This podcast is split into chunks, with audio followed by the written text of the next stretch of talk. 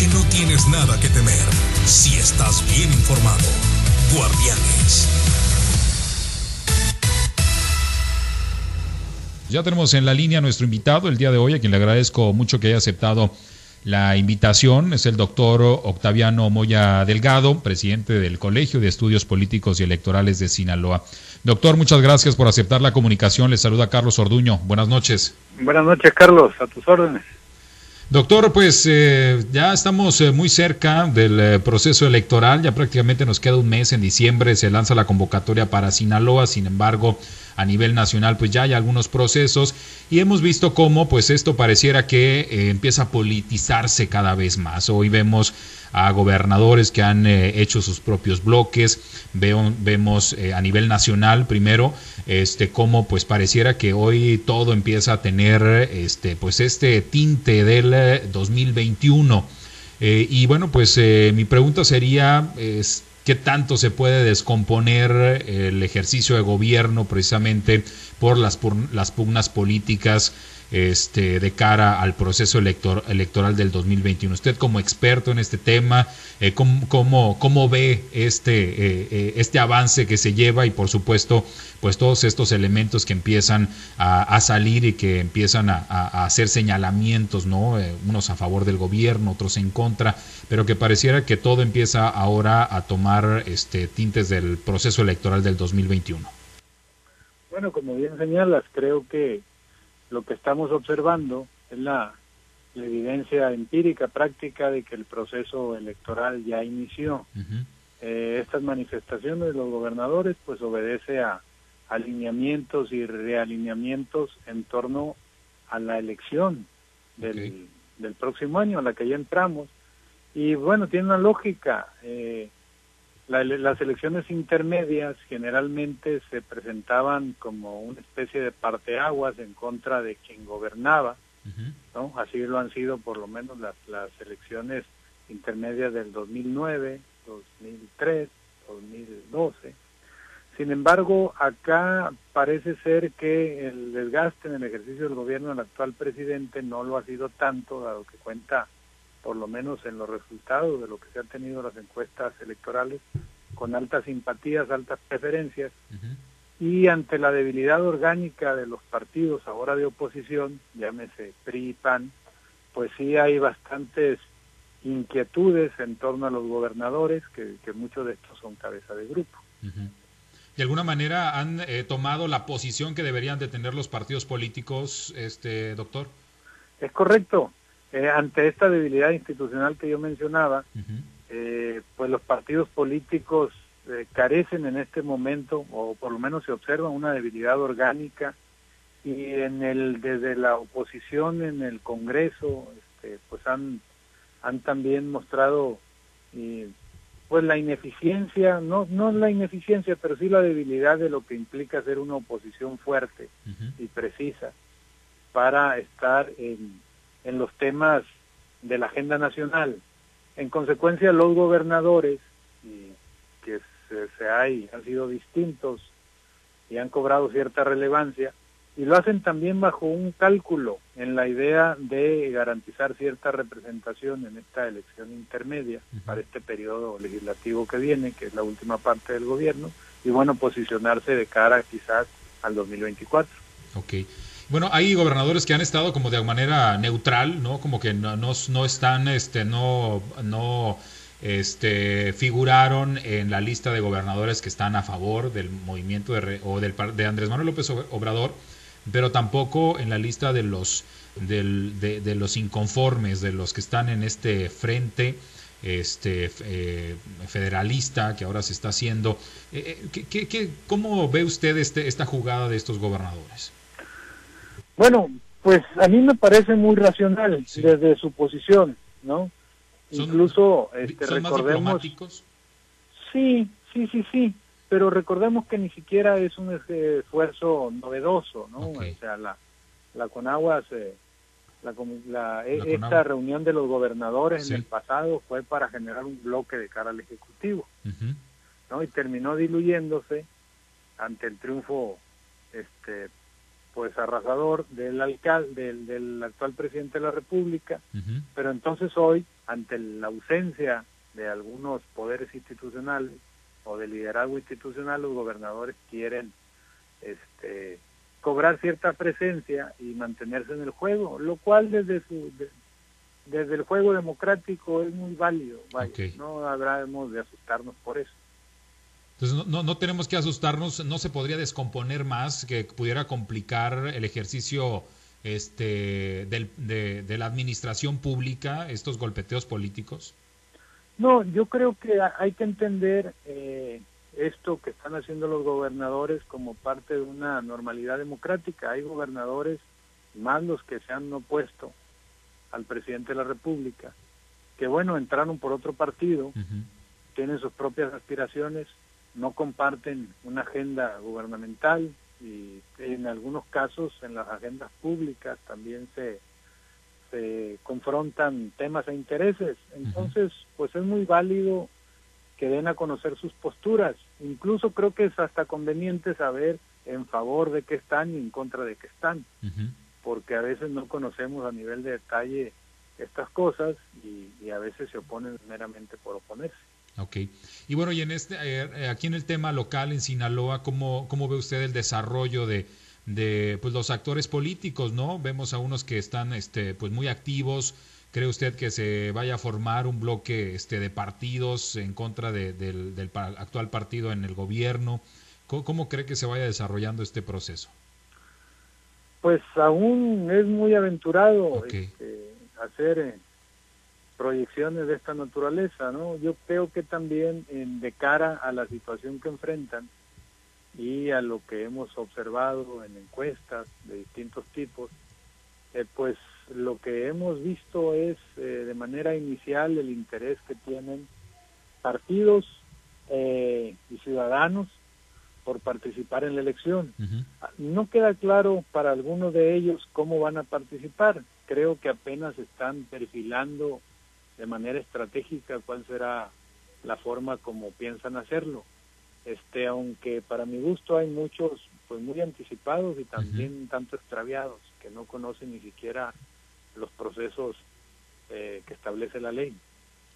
Y bueno, y ahí a, quién, a quienes pudiéramos, eh, este, seña, eh, pues, eh, quiénes pudieran ser estos extraviados, doctor. Bueno, pues los hay en todos los distritos y municipios, ¿no? Incluso en el caso de la gubernatura, eh, apenas se dan a conocer algunos nombres. Estoy casi seguro que en, que en semanas o en lo que de aquí a diciembre tendremos una lista amplia de aspirantes. Pero bueno, al final de cuentas creo que esto no debe asustarnos. Muchos pueden tener la aspiración, pero la competencia también se determina en virtud de aquellos que tienen los recursos, la simpatía, la trayectoria, el respaldo ciudadano y que en algunas en algunos casos pues tienen un posicionamiento institucional incluso hasta mediático, ¿no? Que pueden llevarlos a ser elementos competentes. Muy bien. Eh, doctor, vamos a iniciar un recorrido por diferentes zonas de Sinaloa. En Guasave nos acompaña Pablo César Espinosa, que también tiene, pues hay algunas preguntas. Pablo, te escucha el eh, doctor Octaviano Moya Delgado, presidente del Colegio de Estudios Políticos y Electorales de Sinaloa. Muchas gracias. Gracias, eh, Carlos Iván. Doctor, qué gusto saludarlo. Buenas noches. Un gusto, Pablo César. Gracias. Gracias, doctor. Eh, son 11 partidos los que, por lo menos aquí en Sinaloa, ya tomando en cuenta el partido sinaloense y, los que recientemente avaló el Tribunal Electoral del Poder Judicial de la Federación, son, son 11, tengo entendido, eh, los que van a participar en los comicios del 2021. Eh, ¿Favorece esto a los partidos tradicionales, el que, el que haya tanto partido político? Digo, los de nueva creación, pues entiendo, no van a poder eh, participar en alianzas, pero ¿favorece a alguien eh, el, que pues se tenga tal cantidad de oferta o que se vaya a tener tal cantidad de oferta electoral del año entrante? Bueno, aunque hay 11 partidos registrados y si a eso le sumaríamos los registros que se hacen de candidatos independientes, eh, ya ha llegado el, proceso los tiempos electorales, quizá las opciones que se presenten pudieran ser muchas. Lo cierto es que muchos de estos partidos, partidos participan de manera coaligada y eso constriñe las opciones de competencia. Eh, pues a quién beneficia, a quién perjudica, eso pues es difícil aventurarlo, ¿no? Porque al final de cuentas, cuando se está uno frente a una boleta, pues son opciones. Aunque uno esté arropado por tres o cuatro partidos, u otro por dos o por uno, las opciones se evalúan en virtud del peso específico que cada uno de ellos conlleva. Eh, desde luego que hay algunos partidos que van a tener esa dificultad, particularmente los de nueva creación, que tienen que jugar solos. Y eso también debilita las posibilidades con las que jugaron otros en el pasado.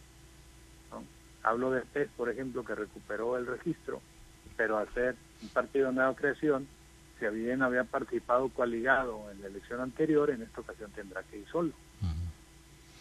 ¿Qué es lo que tendrá mayor peso sobre el ciudadano, sobre el electorado el año entrante? ¿Qué, tendrán que hacer los partidos políticos? O sea, ¿dónde eh, estará, digámoslo así, el talón de Aquiles? ¿Cuál será el punto de convencimiento para los ciudadanos de parte de los partidos, doctor?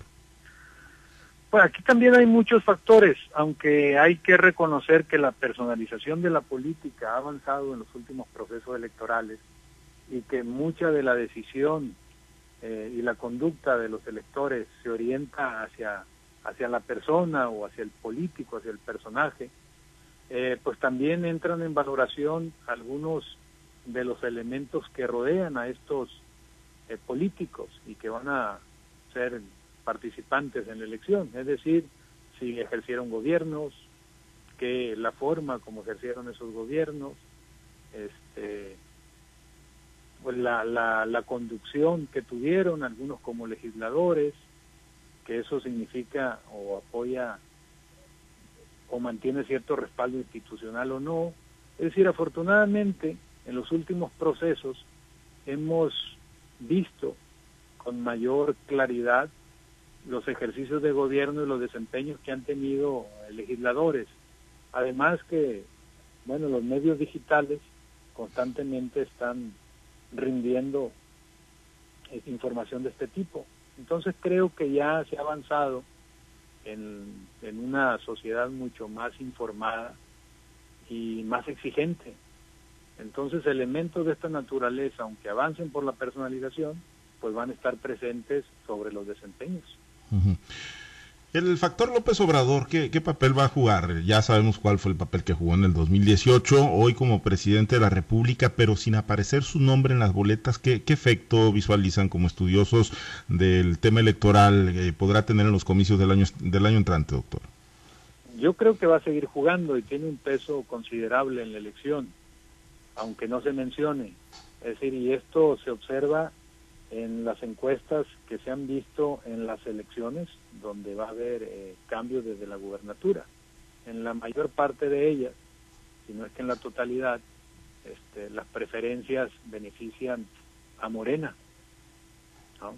Claro que es probable que no se vuelva a repetir el fenómeno, este fenómeno del voto estratégico o voto de arrastre que se vive en el 2018, pero es altamente probable que el apoyo hacia el partido del presidente se siga manteniendo.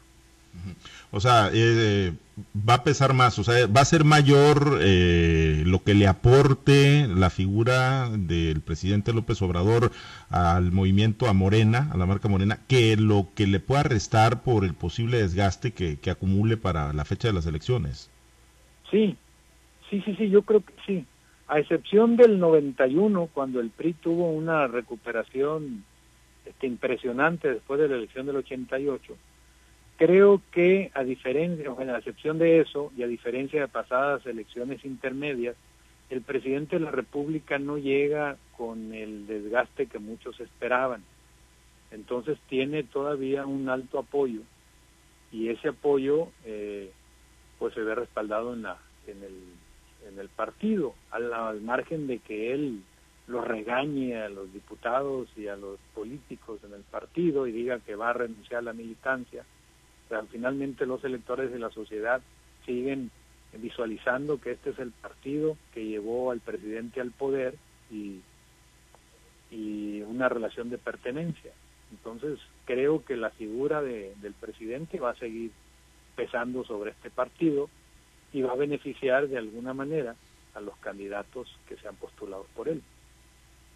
El ambiente de polarización eh, que, se vive en el país y que incluso el propio presidente muchas veces lo induce desde las mañaneras eh, al grado de que ahorita, bueno, pues hay gobernadores de la Alianza Federalista amenazando con romper el pacto de coordinación fiscal. ¿Eso le, beneficia al proyecto del presidente de mantener la mayoría en el Congreso de la Unión el año entrante o, le beneficia a los eh, gobernadores que pues seguramente buscarán dejar sucesores o controlar sus, sus congresos locales o las principales alcaldías de sus entidades federativas, doctor?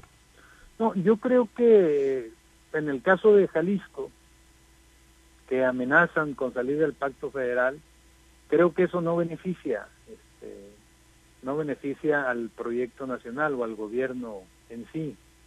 Eh, recordemos que este tema se ha discutido eh, en procesos anteriores Recordarán que el mismo presidente de la República, cuando fue jefe de gobierno en la Ciudad de México, eh, en la obra de los segundos pisos solicitó un endeudamiento a la Cámara de Diputados y no se le concedió. Y se discutía lo mucho que el Distrito Federal captaba de ingresos y contribuía a, la federación y lo poco que se le regresaba en dinero. Y aún así jamás se discutió este, renunciar al pacto federal.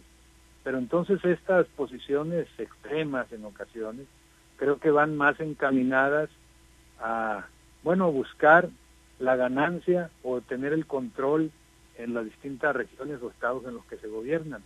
Pero no creo que no creo que discursos de esta naturaleza abonen al gobierno. El, el presidente de la República tiene que garantizar la gobernabilidad y mantener el trato un trato institucional con todos los gobernadores y todos los poderes locales. Muy bien, doctor. Pues muchísimas gracias de mi parte. Un gusto saludarlo. Eh, vamos a regresar con Carlos Iván a la región de Lebora. Un gusto. Gracias, doctor. Gracias, Pablo César. Eh, doctor, vamos a los mochis. Allá nos acompaña Aramis Pineda, que también tiene algunas eh, preguntas. Aramis, te escucha el doctor presidente del Colegio de Estudios Políticos y Electorales de Sinaloa, el doctor Octaviano Moya Delgado. Doctor, muy buenas noches. Buenas noches, Aramis, a sus órdenes. Muchísimas gracias, doctor. Pues se sigue y estamos ya en los temas y las calenturas electorales para este próximo 2021. Pues hablando, hablando de Morena, en el tema electoral del 2021, ¿cómo lo ven? ¿Lo ven fuerte? Eh, ¿Se ve débil a pesar de todos los frentes que ha tenido, las oposiciones y pues las manifestaciones también que se le han puesto al presidente Andrés Manuel López Obrador. Bueno, yo comentaba hace un momento que eh, Morena sigue teniendo un amplio respaldo en las distintas encuestas que he tenido oportunidad de ver eh, de distintos distintas casas encuestadoras, en la mayoría de ellos en todos los estados que van a estar en disputa el próximo año, en todas, bueno, en la mayoría si no es que en todas en cabeza morena. Entonces se visualiza por lo menos a la distancia una, un apoyo considerable para el partido del presidente. Claro, eh, hay que reconocer que de manera reciente también ha habido eh, distintas manifestaciones públicas, movilizaciones, que creo a mi gusto han sido pequeñas y no han tenido los efectos que esperaban los promotores. En consecuencia, pues, ha habido una notoria articulación de intereses de quienes oponen al gobierno, pero no se ve todavía que estos opositores articulen un bloque común o conjunto que pueda poner en aprietos o que pueda representar un riesgo para para la mayoría en el gobierno o para perderla. Correcto. Usted como analista político, doctor, ¿ha cumplido la 4T a los mexicanos? Pues yo creo que el presidente de la República no ha engañado en el ejercicio de gobierno. Es decir, lo que dijo que iba a hacer es lo que está haciendo. ¿no? Eh, y evidentemente ha beneficiado a unos y la inconformidad ha sido entre aquellos que han resultado perjudicados. Pero si hiciéramos un ejercicio que eso excedería desde luego la, la posibilidad de análisis en un tiempo tan breve como esto, creo que muchas de las reformas e iniciativas y el ejercicio de gobierno que el gobierno emprende pues le ha llevado a mantener el apoyo de los ciudadanos. Correcto. Y, ha enfrentado temas que son difíciles, sin duda. Eh, en este sentido, doctor, pues como lo comentamos ahorita al iniciar la entrevista con su servidor, ¿usted cree que se necesiten caras nuevas, refrescarse los partidos políticos eh, para este 2021? Sí, yo creo que a partir de la elección del 2018, en donde, bueno, los, los principales partidos, PRI y PAN, fueron, tuvieron una derrota, creo que debieron de haberse replanteado la situación en la que estaban. Y para mi gusto, ninguno de estos dos partidos, hablando de, de lo federal, inició un proceso de reingeniería ni de discusión interna. Entonces lo que hemos visto es la incapacidad, decía yo, o la debilidad institucional para generar, generarse como una opción viable de cara al gobierno actual del cual son opositores. Es decir, todavía no tienen la capacidad para mostrar cuál es el proyecto que ellos quieren emprender, el proyecto de gobierno de nación de cara al actual, ni tampoco cómo y con quiénes quieren lograrlo. Entonces vemos este pues una oposición débil del PRI y del PAN en la Cámara de Diputados, en la mayor parte de los congresos. Y tampoco desde sus respectivos partidos ha habido una discusión seria, un replanteamiento de establecer una ruta clara que digan cómo pretenden nuevamente convertirse en gobierno. Correcto. Entonces, en este sentido, ¿debería de haber o no alianzas electorales para este próximo 2021? Pues alianzas electorales siempre las, las ha habido ¿no? en los procesos locales y federales. Las alianzas son como un movimiento estratégico de algunos partidos que les lleve la, la acumulación de preferencias y conquistar una mayoría electoral. Ahora, eh, no en todas, en política no todas las sumas restas, con, como se aplica de manera distinta las fórmulas no todas las sumas suman y no todas las sumas restan, ¿no?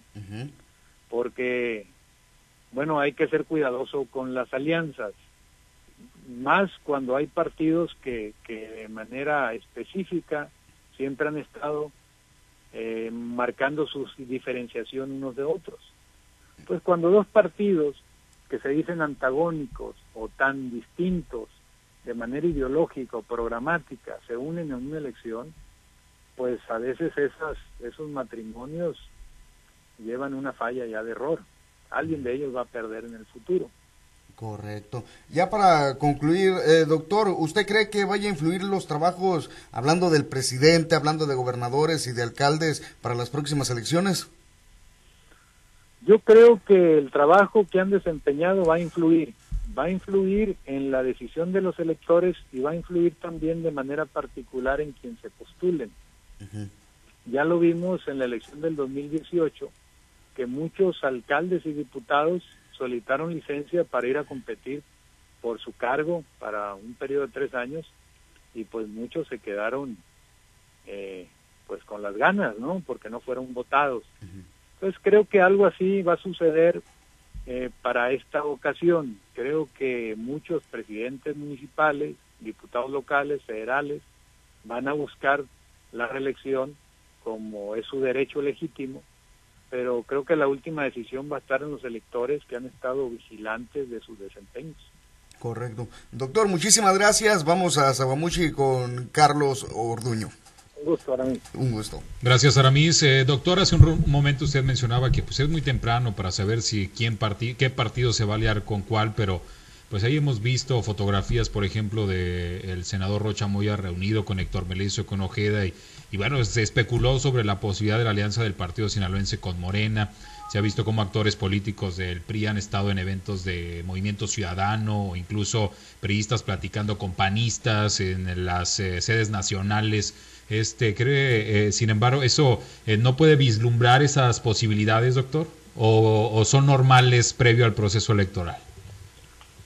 Bueno, sí existen posibilidades. De hecho, en, Hidalgo, eh, el PRD y el PAN se, coaligaron, participaron de manera conjunta. Eh, quizás acá en, en, el caso de Sinaloa, pues han participado también PRD y PAN, pero nunca hemos visto una coalición PRI-PAN, por ejemplo, ni tampoco un bloque que aglutine estos partidos.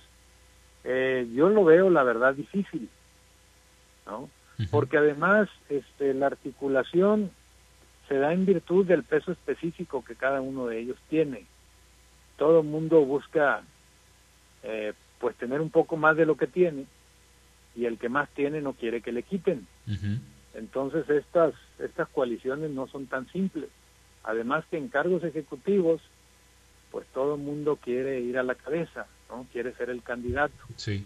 E imagínense una articulación de cuatro partidos en donde hay ocho o nueve precandidatos. Sería muy difícil entonces llegar a acuerdos, es lo que usted ve. Yo creo que es complicado llegar a acuerdos, porque entonces para todo aquel que ya tiene una larga trayectoria política y quiere ser gobernador, pues la elección se le presenta como el todo o nada. Ok. Muy bien. Pues muchas gracias, doctor. Le agradezco mucho la oportunidad de platicar con los guardianes de la radio. Para servirte, Carlos. A tus órdenes. Saludos. Muchas gracias y buenas, noches. Buenas noches, es el doctor Octaviano Moya Delgado, es el presidente del Colegio de Estudios Políticos y Electorales de Sinaloa.